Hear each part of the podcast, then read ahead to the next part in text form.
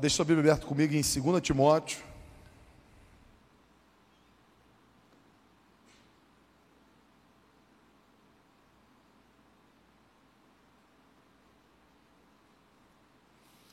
Segunda Timóteo, capítulo 1, deixa aberto aí. Eu queria falar com vocês, eu queria não, eu quero falar com vocês sobre um coração discipulador. Eu tenho trazido algumas mensagens. Para quê? Para que a gente venha aprender a reorganizar as nossas prioridades. É importante, e essa é uma proposta do Evangelho, quando Jesus diz que é, buscai, pois, em primeiro lugar o reino de Deus, ele está estabelecendo prioridades. Quando ele fala, busque em primeiro lugar o reino de Deus. O que é isso se não estabelecer prioridades? Então, a gente precisa, numa caminhada com Cristo, aprender a reorganizar as nossas prioridades. Não o que aquilo está em primeiro lugar na sua vida hoje deve ser descartado.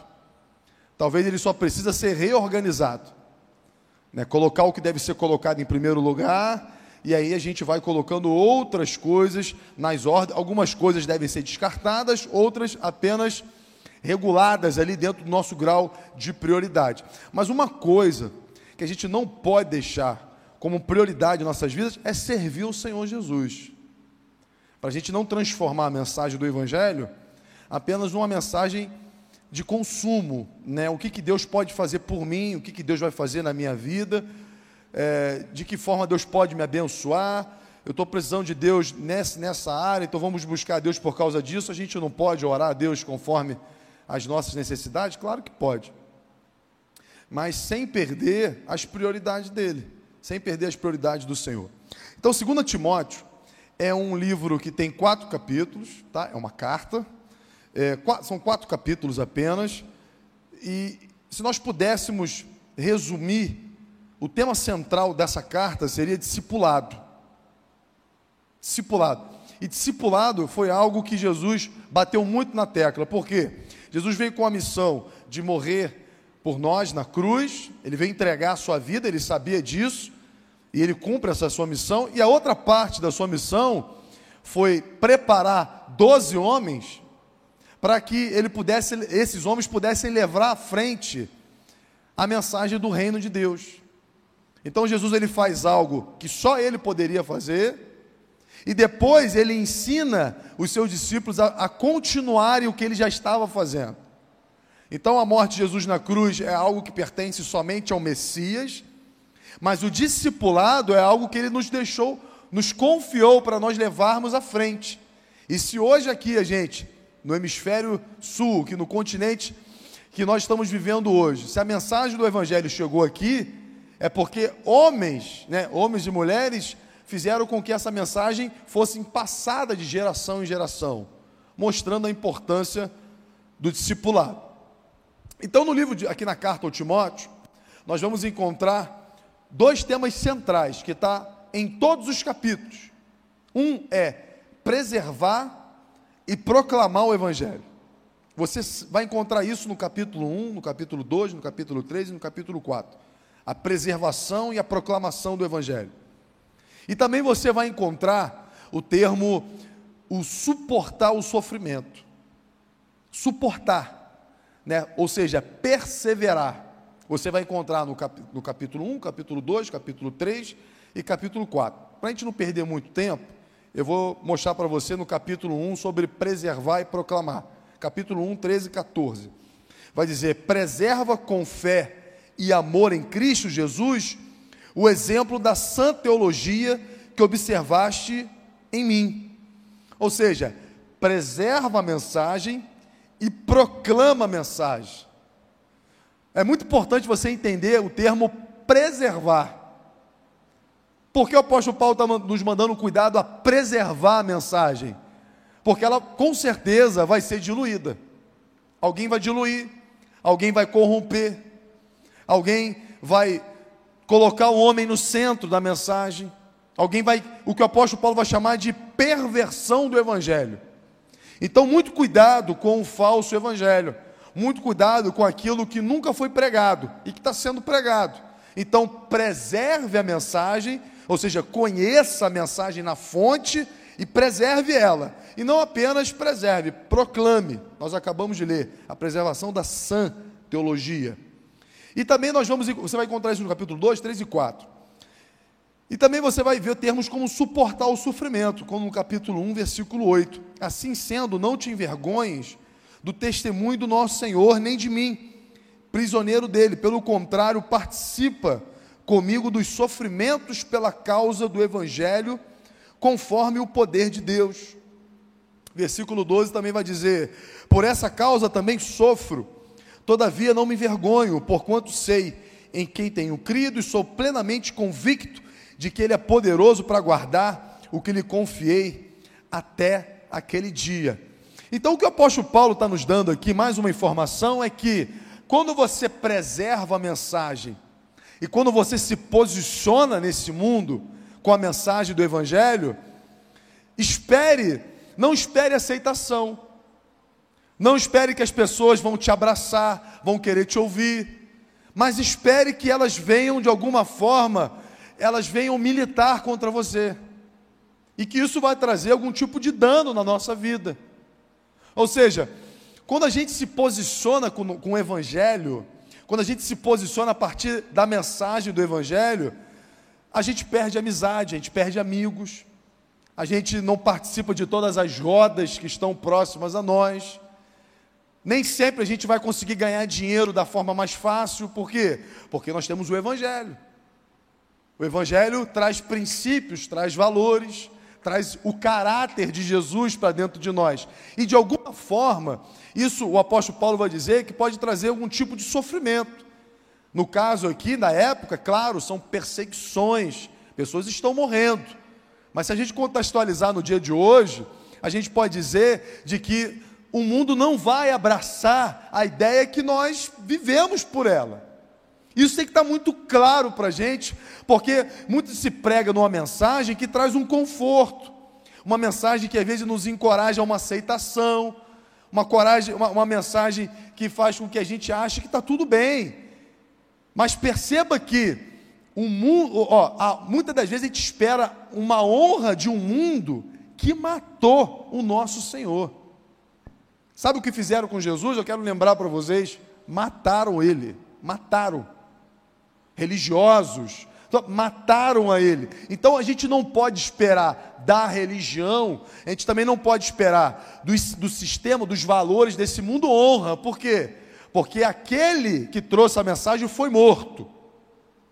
Então nunca se esqueça disso, que a mensagem que nós carregamos, ela é ofensiva. E ela muitas das vezes faz com que a gente sofra a mensagem que nós carregamos, porque o mundo não aceita a mensagem. Você pode ver, todo mundo aceita Jesus, até você definir quem ele é.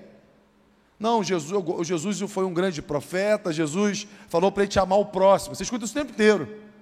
Não, mas Jesus foi aquele que mandou amar o próximo. É, mas ele disse que era o filho de Deus e ele falou mais de inferno do que céu. Aí, não, não, mas esse Jesus eu não gosto. Não, esse Jesus eu não gosto. Esse Jesus que fala sobre inferno, esse Jesus eu não gosto. Eu gosto do Jesus do amar o próximo. Pois é. Mas não dá para separar um pacote do outro. A mensagem é uma só. Então, fique muito consciente, irmão, de que a mensagem que você carrega, ela é ofensiva. E muitas das vezes, ou na maioria das vezes, você não vai se tornar popular por causa dela. Você vai se tornar um pária. Talvez você vai ser mais perseguido. Então você vai ser mais observado, mais exigido. Porque a mensagem que nós carregamos traz isso para a gente. Ah, mas não, não, também Deus não abençoa, Deus também não transforma, muda sim, sim. Mas não dá para ficar só com a parte boa da mensagem. A gente também tem que ter a maturidade de saber de que a mensagem recebida, ela traz uma divisão no nosso espírito. Ela traz um discernimento, ela separa luz das trevas. E ela muda os nossos hábitos, muda as nossas amizades, muda a forma como nós interagimos com o mundo e como nós, o mundo interage com a gente. Isso tem que estar muito claro. para que você não venha desistir da sua fé, porque o mundo não te abraçou. Ele não vai te abraçar, ele irá te perseguir. Então isso tem que estar muito claro para a gente, de que existe, ó, eu mesmo fui, a gente é tentado, e às vezes, de resolver problemas dando jeito, dando jeitinho.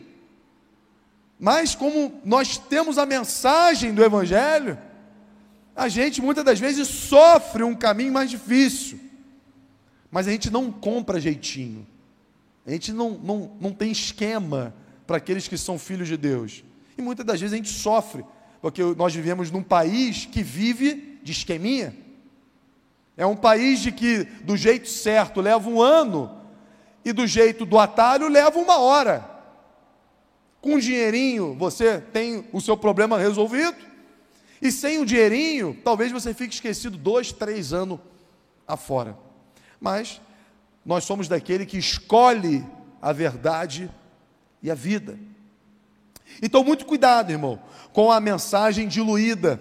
Muito cuidado com a mensagem que procura atalhos. Muito cuidado com a mensagem que só traz o conforto que só traz um, um, Deus que, que só quer te abençoar, mas também não, não mostra que esse Deus que quer te abençoar te deu uma mensagem que para este mundo é uma mensagem ofensiva e que muitas das vezes traz consequências em nossas vidas e nós sofremos as consequências porque nós estabelecemos o Evangelho como prioridade.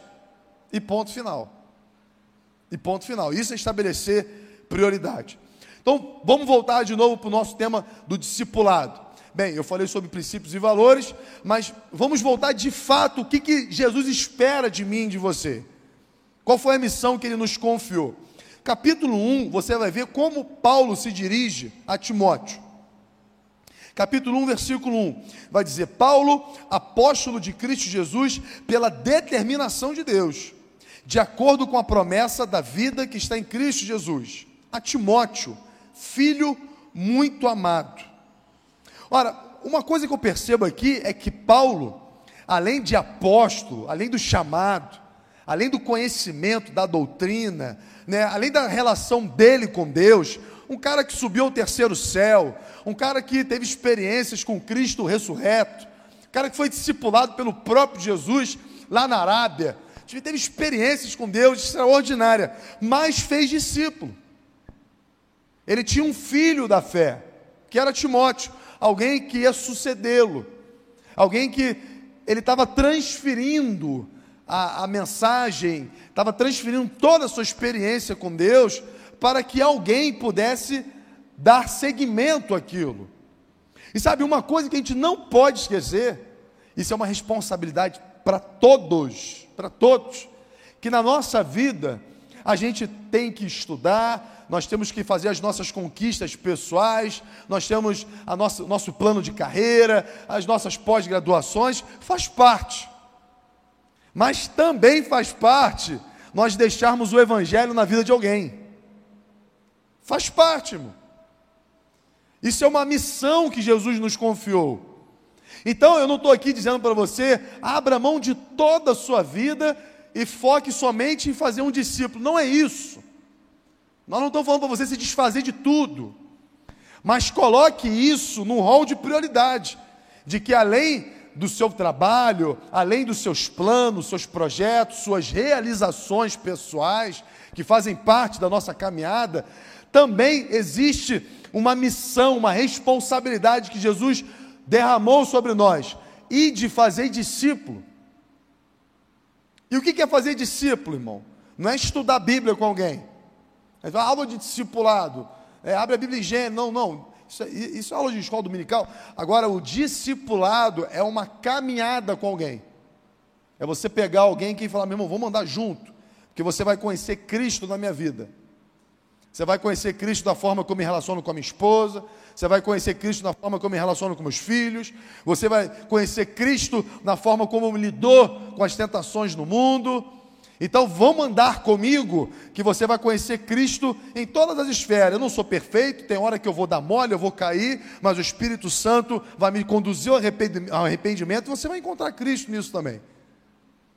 Então, um dos papéis que Jesus ele deixa para nós, uma das responsabilidades é o discipulado, onde nós vamos colocar Cristo no coração de alguém. Então está aqui Paulo colocando a sua carteirada, ele é apóstolo por determinação por Deus, ele tem a doutrina, ele tem as experiências, mas ele tem um filho amado que vai dar prosseguimento a tudo aquilo que ele recebeu de Deus. E a pergunta que eu faço para a igreja é: quem é o seu filho na fé?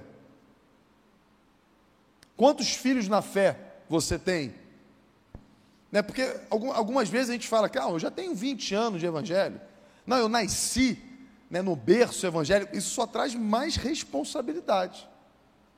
Não, sou crente a vida toda, sou crente desde berço. Ok. Em quantas vidas você derramou Jesus Cristo?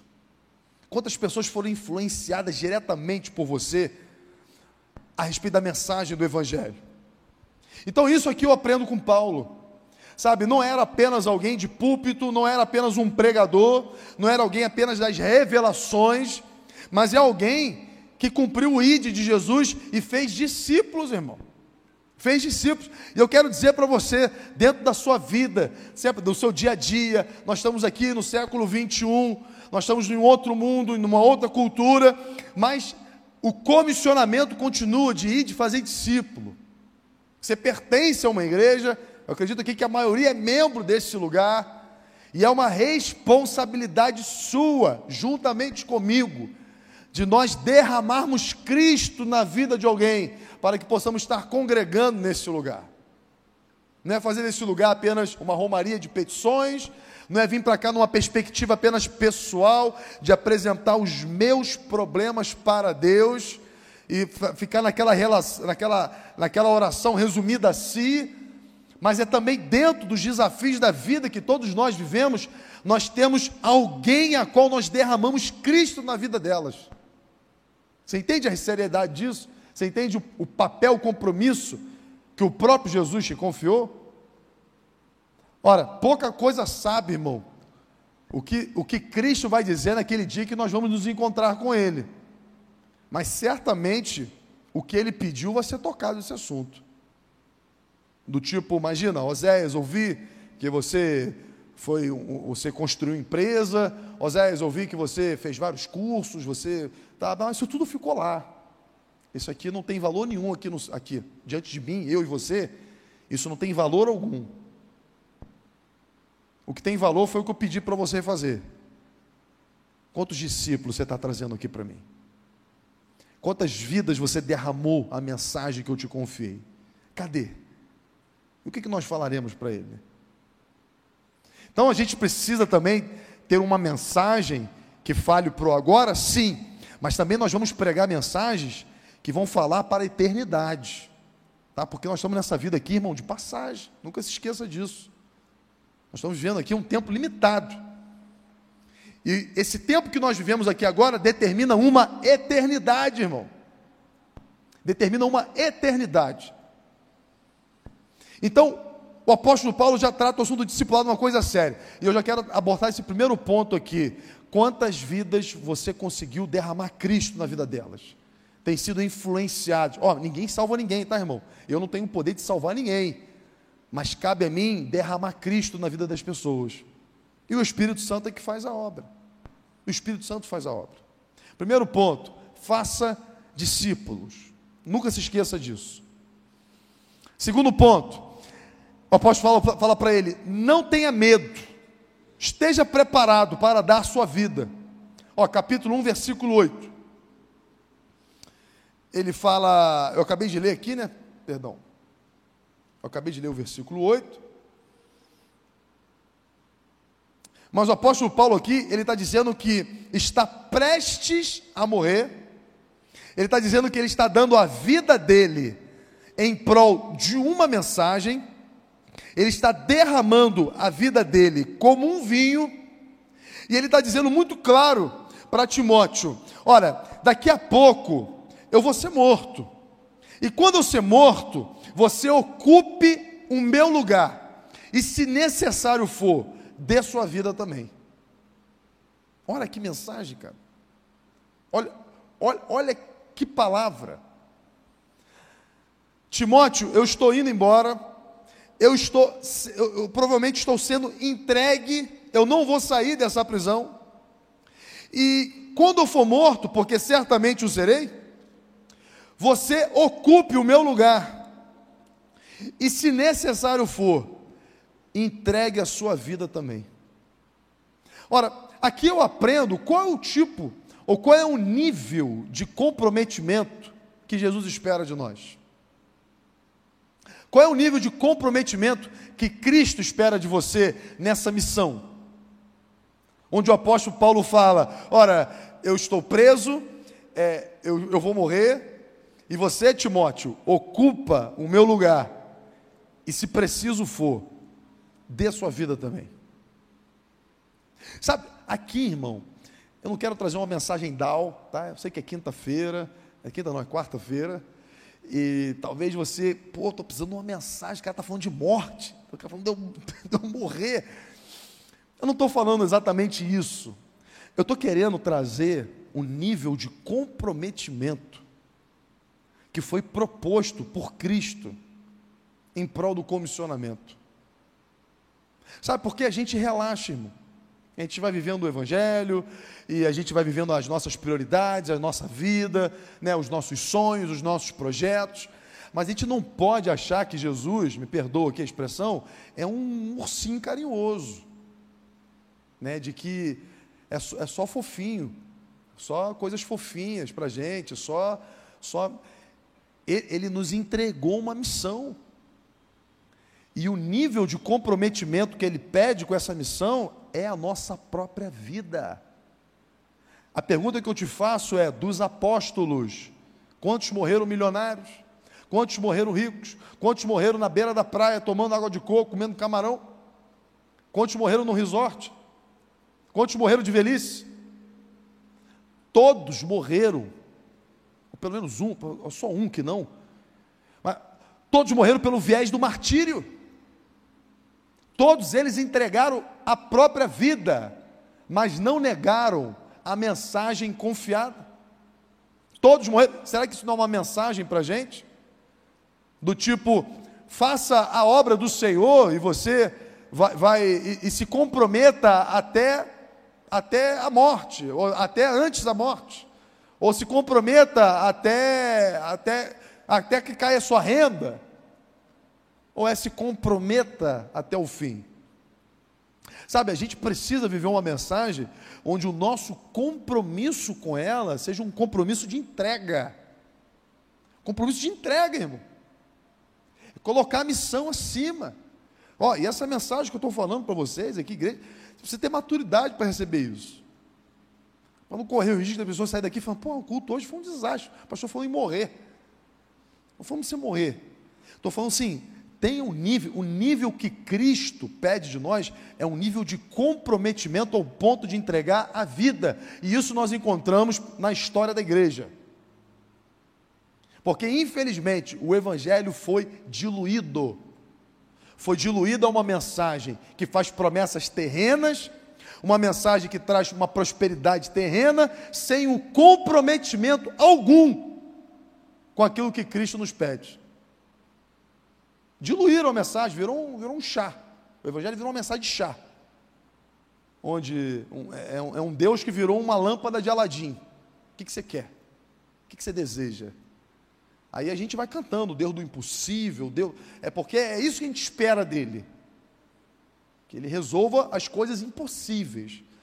Mas esse Deus que é impossível e que resolve coisas impossíveis, ele também nos comissionou a derramar Cristo na vida de outras pessoas. E qual é o comprometimento que ele espera disso? Entregando a nossa própria vida, se for necessário. Então o apóstolo Paulo deixa muito claro: ora, é, derrame Cristo na vida das pessoas, cuidado com o falso ensino, cuidado com a mensagem diluída, se comprometa com a mensagem, se comprometa com essa obra. Sabe, se você não pode vir à igreja de carro, venha de ônibus. Se não pode vir de ônibus, venha a pé. Mas venha e se comprometa. Venha servir. Venha fazer parte do que Cristo está fazendo na nossa sociedade, ou a história de salvação que está sendo escrita através da igreja. Se comprometa com isso. Ao invés, na primeira adversidade, dizer, ah, não tenho ido por causa de A, B, C. Vai estudar a história da igreja. E vai ver homens e mulheres que foram comidos por leões. Mas simplesmente era só dizer que, era só dizer que negava, irmão. Irmão, eu vou te jogar para os leões agora, só você falar que não crê. Ah, eu não creio, depois eu peço perdão. Não, não, meu irmão, pode, pode botar lá, pode botar, pode botar, pode botar para comer mesmo, não tem problema não, te morre, porque nós entregamos a nossa vida por isso. Você entende como essa mensagem chega até nós? Para a gente, gente transformar isso num, num evangelho diluído? Então, irmão, eu tenho, é, o Espírito Santo tem trazido muito essa responsabilidade pelo menos para a minha vida, e eu estou passando aqui para os irmãos, sabe, de que existem muitos benefícios em servir ao Senhor, mas muitos, irmão. Deus nos surpreende, Ele é um Pai bom, Ele nos abençoa, Ele abre porta, Ele prospera, Ele restaura, Ele faz tudo isso, irmão. Ele faz, irmão, e eu sou testemunha do que Ele faz. Ele faz. Lá a oração de Ana, ele tira pessoas sentadas no estrume, coloca ao lado de príncipe e reis. Deus faz isso, irmão. Deus traz honra, Deus, meu irmão, Deus abençoa, Deus multiplica. Meu irmão, é, é inacreditável o que Deus faz. Mas também, também, ele espera dos seus filhos um nível de comprometimento máximo com a sua palavra. Comprometimento máximo. Comprometimento máximo. Ao ponto de entregar a própria vida. E por isso que a gente tem uma frustração muito grande dentro da igreja. Porque se fala muito do que Deus pode fazer, se fala muito pouco do que Ele se espera de nós. E a gente vai se frustrando, porque a gente está sempre na expectativa de uma boa vida. Todos nós temos, irmão, e não é errado tê-lo, tá? Mas nunca se esqueça que o nosso comprometimento é com a palavra e não com as circunstâncias que vão, que vão construindo a nossa vida. Então vai ter horas na nossa vida, tudo ok, irmão. A gente prossegue. E vai ter horas que vai estar tudo mal. E a gente prossegue, porque o compromisso é com a palavra, não é com circunstâncias. A gente não se sente mais amado ou menos amado a partir de que as coisas acontecem ou deixam de acontecer em nossas vidas. Então, Deus está abençoando, aí o cara está animado. E aí, meu irmão, entra um deserto na vida da pessoa, o cara começa a questionar tudo que está escrito aqui. Ou seja, o compromisso dele não é com a palavra, é com os benefícios. Todos nós, em maior ou menor grau, nós temos essa teologia dentro do nosso coração. A gente se anima ou desanima, mais por cenário, porque se fosse pela palavra, a gente seria constante. Está escrito, é irrevogável. Ele prometeu que estaria conosco todos os dias. Ele prometeu que pela obra dele nós somos filhos de Deus. Ele prometeu que nossos pecados estavam perdoados, ou seja, Deus não é mais contra nós, é a favor de nós. Não existe dúvida que possa pairar no nosso caráter sobre o amor de Deus. Então, se Deus nos ama, se Ele é por nós, se Ele está a nosso favor, se Ele está ao nosso lado, como promessa, e se o Espírito Santo é o selo disso e nós cremos nisso, não existe espaço para desânimo. Ansiedade, preocupação, ela pode até vir, tá? E vem. Mas a gente rebate com a palavra, porque o nosso compromisso é com a palavra. Nosso compromisso é com a palavra. Então o apóstolo Paulo, mais uma vez, ele fala sobre isso. E ele fala de forma muito clara, capítulo 4, do 1 ao 4. Olha como ele vai falar o que vai acontecer nos últimos dias. Eu te encorajo solenemente, é, solenemente na presença de Deus e de Cristo Jesus, que há de julgar os vivos e os mortos por ocasião da sua manifestação pessoal mediante o seu reino. Olha aí, ó, o julgamento. Prega a palavra, insiste a tempo e fora de tempo, aconselha, repreende, encoraje com toda paciência e sã doutrina. Porquanto chegará o tempo em que não suportarão o santo ensino. Ao contrário, sentindo coceira nos ouvidos, reunirão mestres para si mesmos, de acordo com as suas próprias hã? Vontades ou concupiscências. Olha o que está escrito aqui, irmão. O apóstolo Paulo está dizendo que vai chegar um tempo em que o nível do comprometimento com a palavra vai ser tão raso, mas tão baixo, que as pessoas vão procurar, olha a palavra aqui, ó, mestres. Elas vão procurar mestres, ou seja, pessoas que manejam bem a palavra, mas é uma palavra pervertida. Elas vão procurar pessoas que preguem aquilo que elas querem ouvir. O que, que eu preciso ouvir hoje? É o que eu vou buscar ouvir. Então tem um fulano ali que fala de grana, e eu preciso de grana, então eu vou escutar o fulano. Tem uma igreja ali que o cara revela, que o cara fala, né, futuro, e ah, eu preciso saber o que é o futuro. Aí você vai lá procurar o cara lá. Aí você vai vivendo esse evangelho, irmão. É, que, que os caras vão, vir, vão virando super. Meu irmão, posso dar um conselho para você, sem medo de errar? Fuja de igreja que tenha foto de pastor como, como letreiro. Mas fuja. Mas corre. Nem entra.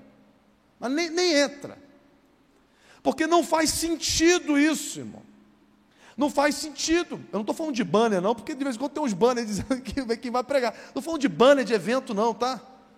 Porque banner de evento é aquela coisa, vai para, acabou, acabou. Estou de, de, foto de letreiro, de ser a igreja com o nome da pessoa. Fuja, corre desse troço. Porque vai ser pregado coisa ali que as pessoas querem ouvir. Porque o compromisso a, da pessoa é trazer gente. É trazer gente, quanto mais gente, mais oferta. Então, o apóstolo Paulo está dizendo que vai chegar um tempo onde as pessoas vão procurar mestres para si mesmos, de acordo com as suas próprias vontades. Tais pessoas se recusarão a dar ouvidos à verdade, voltando-se para os mitos. Então, muito cuidado. Aí ele fala aqui, ó, tu, no entanto, sei equilibrado em tudo, suporta os sofrimentos, faz a obra de um evangelista e cumpre o teu ministério. Para com essa mensagem diluída. Para de seguir mensagens que, que massageia ego e que te faz bem. Sabe, que te traz uma, uma, uma inspiração motivacional. Né? É muito bom, uma inspiração motivacional. Mas não é a mensagem. O apóstolo Paulo está falando o seguinte: ó, vamos falar de evangelho, vamos falar de coisa séria. Suporta o sofrimento, cara. Suporta as aflições desse mundo. Tenha um compromisso com a palavra. Existe um sangue que foi derramado pela sua vida. E o próprio mestre falou que no mundo nós teremos aflições.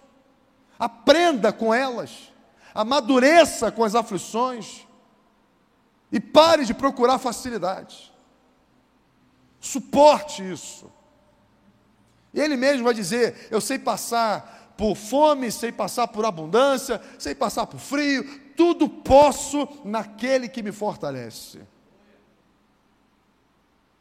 Imagina, Paulo preso, de repente poderia estar lá, mas tem uma coisa errada com essa mensagem aqui, porque eu estou pregando a mensagem que, que Deus mandou, estou sendo preso. Né? Quantos naufrágios? Só a vida difícil. Imagina, Deus manda eu sair daqui para tal lugar, eu bato com o carro, vou achar, meu irmão, né? Deus não está nesse negócio. Mas Paulo não tem esse mimimi, cara. O carro bate, ele sai do carro, vai a pé, pega não sei o que, dá o jeito dele. Vai, vai ele vai, ele vai, irmão. Porque ele não julga o que acontece a favor ou contra ele, como se fosse favor ou não de Deus. Ele tem compromisso com a palavra. Então nós precisamos ser crentes, irmão, com compromisso com a palavra. Com a palavra. O que, a palavra te prometeu? Seja maduro. O que, que Cristo te prometeu?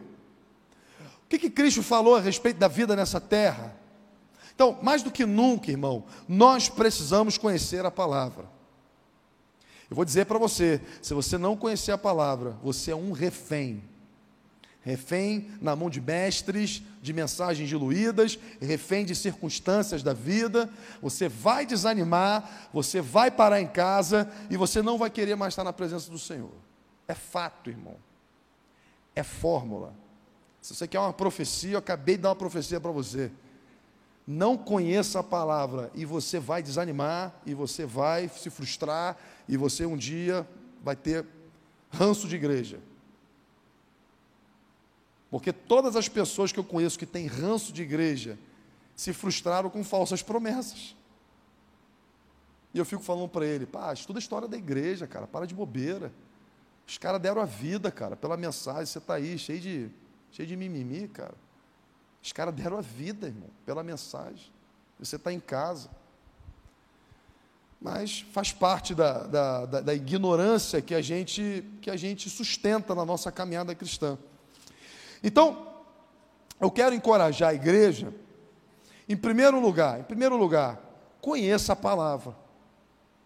Procure saber o que Cristo falou, procure entender o que Cristo pregou, procure entender o que ele prometeu. Procure entender o que ele prometeu. Lembre-se que a mensagem, ela não traz honra para esse mundo, ela não vai te colocar no lugar de honra, por quê? Porque esse mundo matou o dono da palavra. O mundo, o mundo matou o dono da palavra. Então é loucura nossa achar que ao viver o Evangelho nós teremos uma vida honrada por esse mundo. Não teremos. Não teremos. Eu lá, até lá, na, lá em Caraí, eu, eu dei um exemplo que eu, que eu curti muito do, do William Douglas, né, que hoje é um desembargador, e ele estava dando um testemunho de que um dia na vida dele, ele estava em cima de um muro, ele caiu de um muro alto, e ele falou o seguinte: ó, o que eu vou falar aqui é, testemunha contra mim, porque muitas pessoas vão, tá, vão tirar para maluco. E ele é um cara que ocupa uma posição. Né, porque ele falou que sentiu a mão de Deus pegando ele, colocando ele no chão. Olha que loucura. O cara falando isso para juízes, para magistrados, para membros, pessoas, né, ateus. Imagina, pô, esse cara é louco. Nós temos um juiz louco. Mas o cara não se acovarda e fala: foi a experiência que eu tive, foi o que eu vivi, e é isso aí. Quer me tirar para maluco, tira. Quer me hostilizar, você pode me hostilizar, mas a mensagem que eu tenho é essa. E está aí o cara, né? seguindo firme e forte nos caminhos aí do Senhor. Então, não espere honra, irmão, desse mundo. Não espere. Não espere. Cuidado com essa mensagem que promete honra nesse mundo. Cuidado. Se comprometa com a palavra se comprometa ao ponto, irmão, de entregar a sua própria vida. Empenhe a sua vida. Mas, sabe, uma, uma das coisas que eu posso dizer para você, que, eu, que, eu, que o meu testemunho é: até aqui me ajudou o Senhor. O que eu posso te dizer é que em tudo a mensagem ainda faz, faz sentido para mim. E eu, eu atribuo isso como o fato de estar de pé hoje aqui diante dos irmãos. Porque se lá atrás essa mensagem tivesse perdido o sentido para mim, eu estava perdido, já estava perdido, irmão. Eu já estava no caminho das drogas, já estava já, eu já estava nesse lugar. Deus me arrancou desse lugar. Deus me tirou, irmão, do lugar das trevas e me trouxe para a sua luz. E eu colhi muitos frutos bons, colhi muitos frutos bons. Deus me, me abençoou muito, Deus me prosperou. Deus me deu uma família, eu tenho filhos lindos, sabe? Eu tenho os meus problemas, as minhas dificuldades, mas como eu vejo a mão do Senhor cuidando, como um pai, como um pai bom, provendo as minhas necessidades. Né? Ele não faz tudo o que eu quero, porque pai não tem compromisso em fazer tudo o que o filho pede, mas ele faz tudo o que eu preciso. Ele supre as minhas necessidades. E o que ele espera de mim? Comprometimento com a palavra dele. É por isso que eu estou aqui, tá? É por isso que eu venho aqui às quartas-feiras, nessa igreja que eu amo, porque eu tenho um compromisso, irmão, de estar aqui com os irmãos, de estar falando a palavra, de estar pregando. Eu amo fazer isso. Eu gosto tanto de pregar, eu estou pregando, terça, quarta, quinta, domingo, pregando quase todos os dias. É um presente que Deus me deu. Mas isso também, quem muito é dado, muito é cobrado, né? Então, é, nós precisamos viver aquilo que nós pregamos. Né? Precisamos viver, é o comprometimento. Então, é isso que eu queria deixar com os irmãos: se comprometa com a palavra.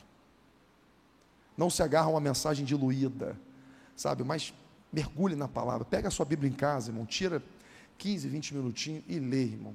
Você vai ver o quanto isso vai fazer diferença na sua vida.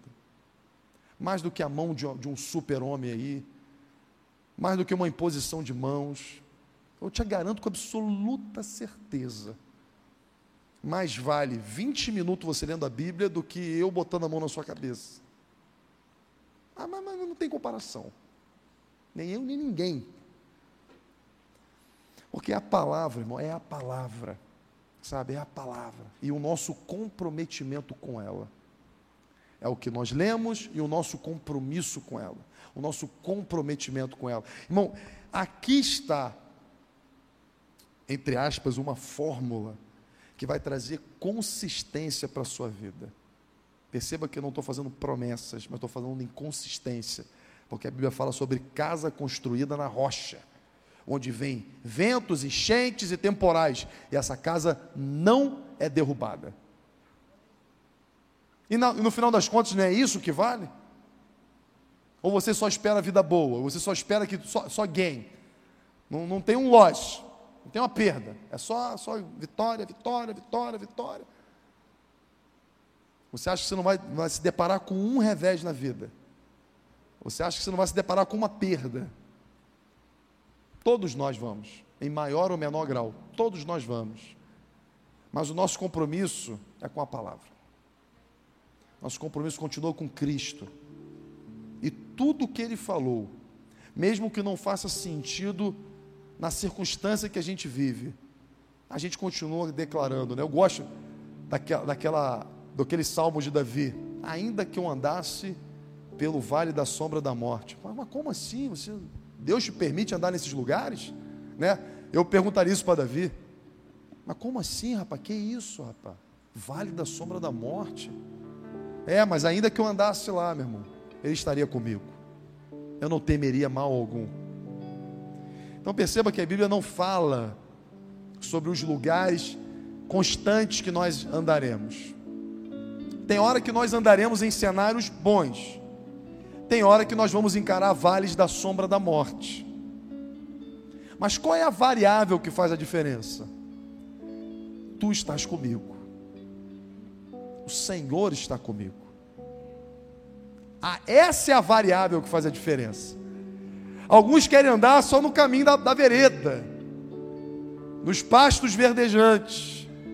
Mas o mesmo salmista que fala que o pastor o conduzirá aos pastos verdejantes, ele também diz que existe a possibilidade dos vales da sombra e da morte.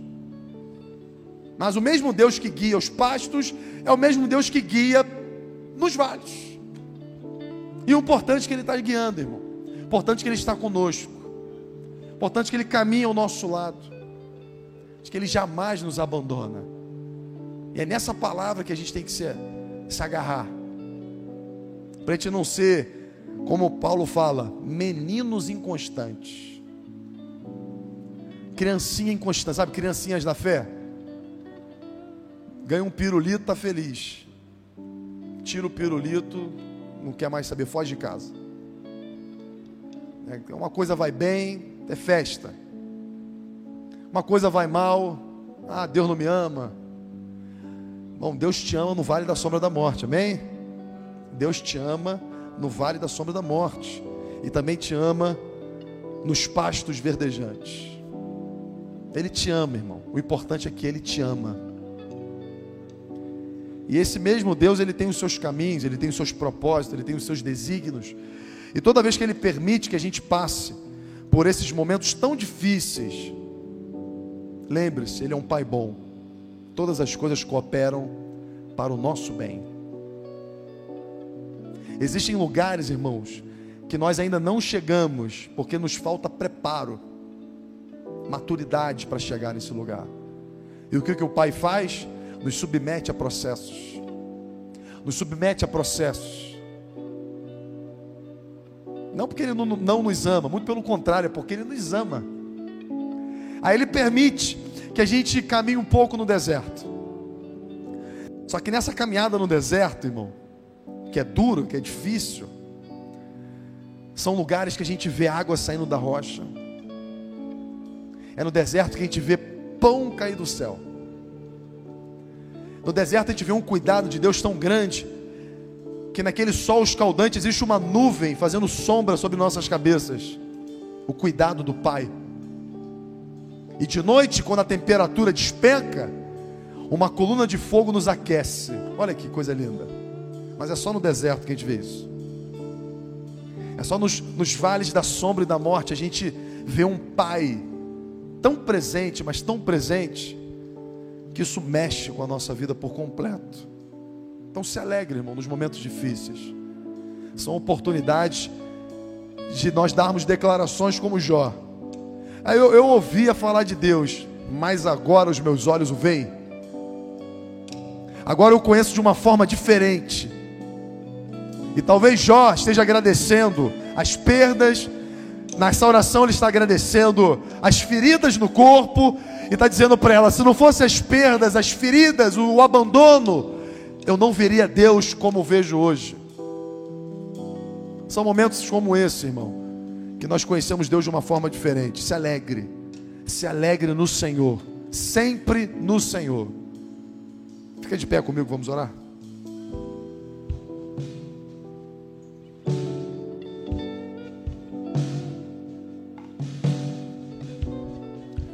Pai, obrigado, Senhor, por essa noite. Obrigado porque Tu és um Pai bom. Obrigado, Senhor, pela Sua paternidade. Obrigado, Senhor, pelo amor derramado em Cristo Jesus sobre nossas vidas. Obrigado, Senhor, pelo comprometimento que o Senhor tem com a Sua palavra. Onde o Senhor não é filho do homem para que minta, nem homem para se arrepender mas o Senhor cumpre o que lhe apraz, e de forma soberana, o Senhor tem cuidado de nós. Pai, perdoa as nossas fraquezas, perdoa, Senhor, as nossas dúvidas, perdoa, Pai, porque em meio aos desertos, nós não somos diferentes daqueles hebreus que murmuravam, que questionavam o seu amor, por causa do sol escaldante, por causa do tempo, o tempo que, que demorava para ver o cumprimento de uma promessa. E na caminhada, em vez de fazer uma caminhada de gratidão, construiu-se uma, uma caminhada de ingratidão, de murmurações, de blasfêmias. Pai, perdoa, Senhor. Perdoa, Pai, a nossa fraqueza. Perdoa, Pai, porque muitas das vezes murmuramos diante da Sua bondade, murmuramos, Pai, diante de milagres e provisões. Nos perdoa, Pai, porque o Senhor jamais, o Senhor jamais abandona os seus filhos. Mas muitas das vezes nós julgamos que assim tu fizeste. Nos perdoa, Pai. Estamos aqui, Pai, reconhecendo o teu amor. Estamos pedindo, Pai, que a nossa fé tenha um, um nível de comprometimento máximo. Espírito Santo de Deus nos ajuda. Nos ajuda, Pai, a percebermos a tua palavra, não na ótica pessoal. Nós não queremos te servir, Pai, apenas visando os nossos desejos. Não procuramos mensagens, Pai, apenas que venha falar aos nossos corações. Nós queremos a mensagem pura e verdadeira. Mensagem essa que muitas das vezes nos coloca de joelhos e confronta, Pai, confronta as nossas vontades, confronta as nossas prioridades, confronta muitas das vezes o lugar de conforto que nós estamos, onde nós não fazemos aquilo que o Senhor nos pediu, que é o ID que é o derramar Cristo no corações de tantas pessoas que estão perecendo e perecem por causa do nosso egoísmo, porque queremos um Cristo só para nós. Queremos um Cristo conforme a nossa imagem e a nossa semelhança. Nos perdoa, Pai, porque fabricamos um ídolo.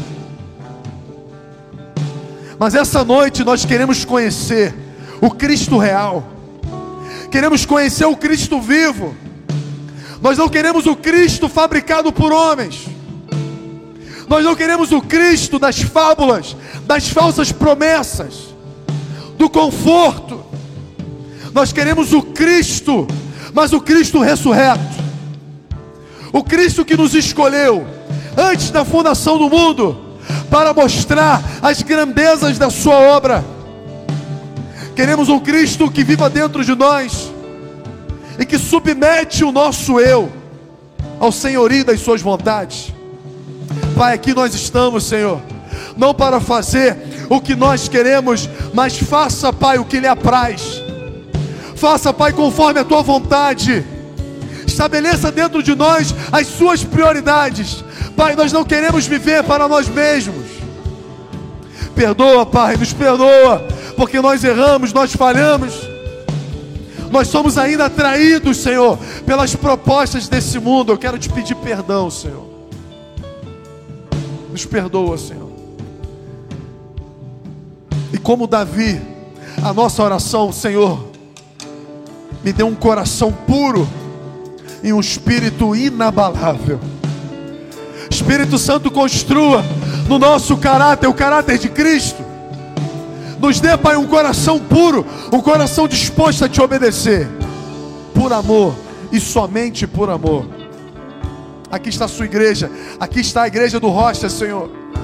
Essa igreja não, não foi criada por homens, essa igreja não nasceu da vontade da carne, mas nasceu da vontade do Espírito. Pai, prospera essa igreja. Que essa igreja possa crescer na graça e no conhecimento. Que haja salvação nesse lugar. Que seja referência nesse bairro. Levanta, Pai, homens e mulheres comprometidos contigo. Homens e mulheres que vão empenhar sua vida para que esse ministério cresça, para que o reino de Deus avance em tempo e fora de tempo. Assim, Pai, nós te pedimos, te agradecemos. Em nome de Jesus, amém.